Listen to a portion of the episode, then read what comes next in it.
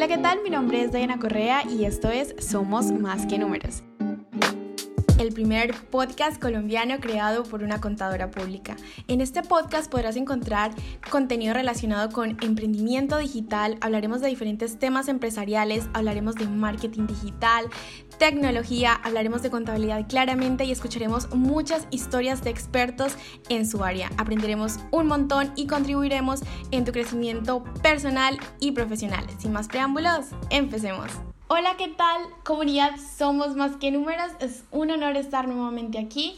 Hoy vamos a hablar de un tema muy interesante y que puede ser una bomba para esa estrategia si estás pensando en emprender.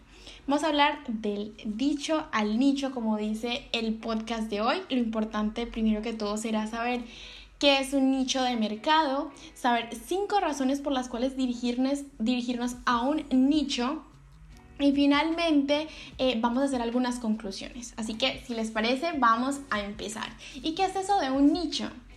Un nicho se refiere a una, porción, una porción bien definida de un segmento de mercado mayor. ¿Y qué quiere decir esto? Pues que es una pequeña parte de un mercado, ¿no?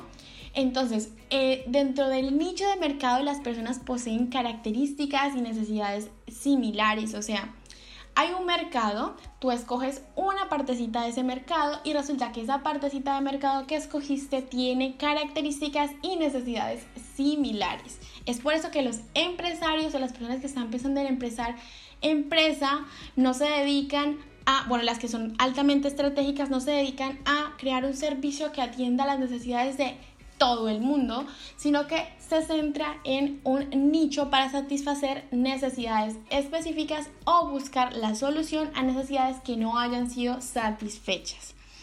Entonces, en conclusión, las personas que, que quieren saber de estos temas es porque generalmente están pensando en abrir un nuevo negocio, desarrollar un producto que quieren ofrecer a ese nicho, lanzar una campaña publicitaria y eso se ve mucho en, publicidad paga en Google o en redes sociales. Cuando tú estás dirigiendo, por ejemplo, te dedicas a todo el tema de, de la estética y principalmente tu público objetivo son mujeres, pues tú no vas a dirigir tu audiencia o tu publicidad, perdón, a hombres y mujeres. Tú vas a segmentar y vas a dirigirlo a mujeres. Pero si adicional ese producto o ese servicio que tú quieres dirigir, quieres segmentarlo aún más y quieres hacer que vaya simplemente para personas de 25 a 34 años, pues también lo puedes hacer.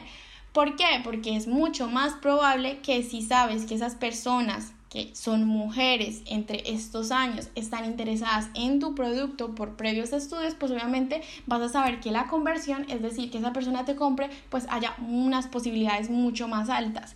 Entonces ahí está la oportunidad. También personas que buscan eh, oportunidades o necesidades no satisfechas. Las mayores eh, empresas o emprendimientos que tienen esos índices de éxito tan altos son personas que descubrieron que había una necesidad que no estaba satisfecha y decidieron crear una idea de negocio basado en ello. Les pongo un ejemplo. Aquí hay una que fue una de las primeras interacciones que tuve yo con con los modelos de negocio en España y me gustó bastante uno que se llama BlaBlaCar, que siempre, en serio, siempre he querido hablar en mi canal de YouTube. No sé por qué no lo he hecho, pero eh, les prometo que si no lo hacemos todavía y lo vamos a hacer aquí en, en el podcast, pero BlaBlaCar es un, una idea de negocios bajo esa línea colaborativa que pretende que si tú te diriges a una ciudad, vamos a ponerlo en un contexto en Colombia, si tú te diriges de Bogotá a Medellín, las personas puedan pagarte a ti, que eres el dueño del coche, porque le lleves hasta Medellín. Entonces, ¿esto qué hace? Si probablemente tú ibas a hacer el viaje solo y te ibas a ir desde Bogotá a Medellín solo, pues resulta que hay una persona que te está pagando a ti tu gasolina, probablemente tu almuerzo, ¿no? Porque pues puedes generar utilidad a través de esto y hasta te puede sobrar dinero. Eh, y llevas una persona, vas acompañado en el viaje, compartes el viaje y se, y se conoce como una economía colaborativa porque la persona te ayuda a ti con tus gastos, pero tú le ayudas a esa persona a viajar cómodamente en tu coche, en tu automóvil, en tu carro. Entonces, es, muy importante conocer estas diferentes ideas de negocio porque nos ayudan a ver cómo las personas han encontrado necesidades y las han eh, cubierto con, con esas ideas de negocio. eh, también se hacen para investigaciones de mercado o para ensayar productos y servicios. Muchas veces una forma de validar eh, una idea de negocio es definir un nicho específico, dirigirle mi producto y servicio y ver qué tal interactúa, cuál es el comportamiento, si realmente sí me estoy eh, dirigiendo al nicho que debo dirigirme, entonces es como que súper importante esa parte. Hay muchas características que te permiten distinguir y clasificar un nicho y que hacen que sea bien definido. Entonces, una parte o una, unas maneras que pueden hacerte definir ese nicho pueden ser que tú escojas un grupo pequeño de personas, organizaciones o empresas, listo, y una vez hagas eso, determines que esas necesidades particulares de esas personas son semejantes o al menos en algunos aspectos. Luego tienes que hacer que estas personas, aparte de esos eh, gustos y semejanzas, pues también tengan necesidades similares, que tengan la capacidad económica para pagar ese producto que tú quieres ofrecerles o ese servicio que tú quieres ofrecerles. También tienes que tener en cuenta que todas las necesidades que pretendan suplir, pues tú tienes que ser consciente de que si estás ofreciendo un servicio y un producto con ciertas características, tienes que tener todos los elementos que te hagan cumplir esa propuesta que tú estás lanzando a ese nicho objetivo. Entonces, si tú estás ofreciendo un producto que es la maravilla, logras llegarle a ese público objetivo, cautivarlo y llamar tu atención, pero finalmente cuando llegas a él, tu servicio no cumple las expectativas, créeme que va a ir más en tu contra. Bueno, una vez concluyendo esto, obviamente no vamos a hacerlo como una super masterclass, sino que mi interés en estos podcasts corticos es crearles esa curiosidad de investigar más de estos temas y sobre todo saber que realmente definir un nicho puede ser una gran estrategia, de verdad que sí. Hay una parte que me gustaría resaltar antes de decirle las cinco razones para dirigirnos a un nicho y es que hay una diferencia con el buyer persona. Para las personas que me conozcan, que hayan tomado cursos conmigo, que vean mi contenido en YouTube, saben que yo hablo mucho del buyer persona. ¿No? El buyer persona, a diferencia del el nicho del que tanto estamos hablando, que es un concepto más abstracto que reúne un conjunto de personas sin una identidad propia, busca o no se centra solamente en el nicho, sino en un concepto más complejo que va mucho más allá.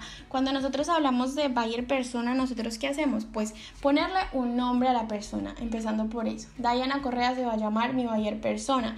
Diana Correa tiene 25 años, entre 25 y 35 años, por ejemplo.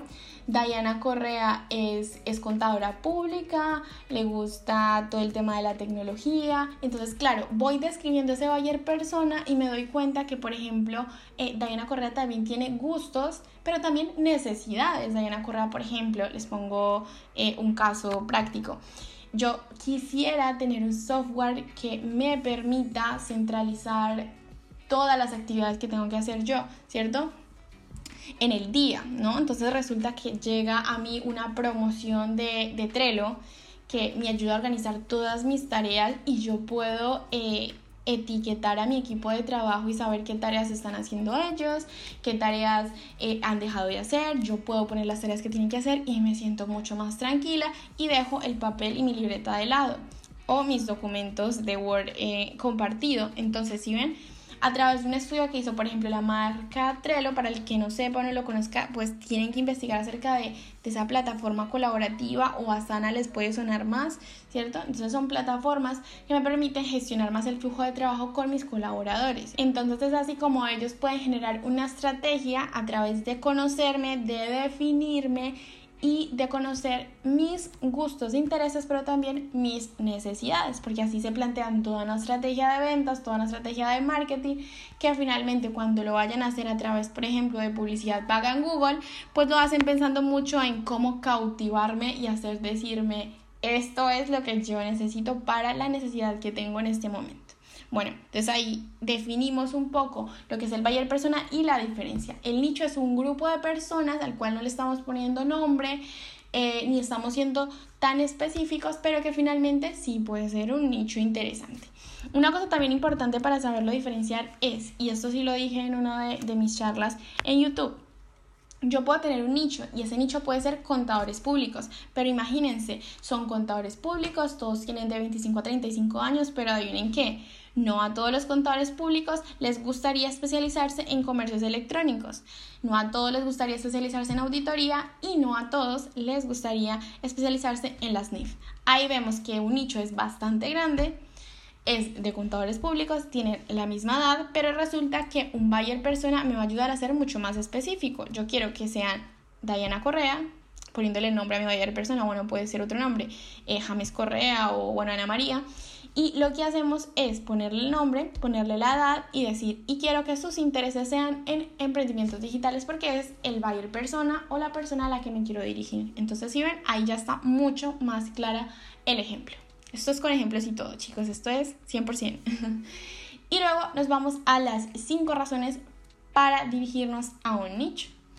Lo primero y lo más fabuloso que puedes hacer cuando te diriges a un nicho, y yo les digo algo, a mí me encanta el tema de definir a, esa persona que queremos dirigirnos, porque finalmente es una estrategia, o sea, finalmente es eso, es una estrategia de ventas, una estrategia para hacer crecer mi empresa y es una estrategia para generar expertise como profesional, ¿no? O sea, muchas veces cuando, en mi caso personal, somos contadores, o en el caso personal de mi sector, no sé si está bien esta expresión, pero bueno, hablando de mi sector, eh, cuando tú tratas de atender tanto, yo sé que nuestra profesión es muy amplia, tiene muchas, eh, muchas ramas por donde ir, ¿no es cierto? Tiene lo, lo comercial, si nos apasiona lo comercial, también tenemos un poco de derecho integrado, finalmente la gente que está y es apasionada por por eh, tributaria o por impuestos, pues eso es derecho, pero derecho tributario.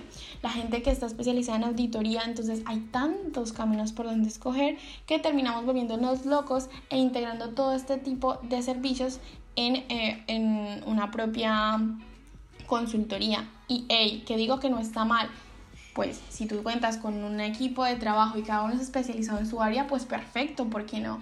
Pero si tú solito eres el que está practicando, eres el que está prestando este, este tipo de servicios a tus clientes, oye, pues no vendría nada mal que te, especialices en alguna de esas ramas y que es esa expertise. Entonces, vuelvo a lo mismo. Si tú te quieres especializar en las NIF y eres un pro en las NIF y sabes que la competencia eh, se está especializando en otro tipo de aspectos o finalmente si hay competencia que se especialice también en las NIF, pero tú tienes una visión diferente, tienes una manera diferente de llegar a la gente, pues vas a crear expertise. ¿Por qué? Porque tu día a día vas a estar leyendo todo de forma general, pero vas a estar siempre 100% enfocado en las NIF, porque es lo que tú quieres especializarte. Eres el que quiere llegarle al nicho que le interesen las normas internacionales. Entonces, finalmente, o que necesiten integrar las normas internacionales en su empresa. Entonces, finalmente, esto te ayuda a crecer profesionalmente, a volverte realmente un experto en, un tema que te apasiona y finalmente pues eso es algo súper clave al momento de elegir ese nicho al que nos queremos dirigir porque ya sabemos ese nicho al que nos queremos dirigir y lo experto que podemos ser en esa área. Segundo, y va muy ligado al primero, el ser experto en algo, en hablar siempre de este tema, en que la gente te busque por este tema en específico, por hicimos el de las TIF, pero puede ser cualquier otro, que va a hacer que tú crees autoridad en tu sector.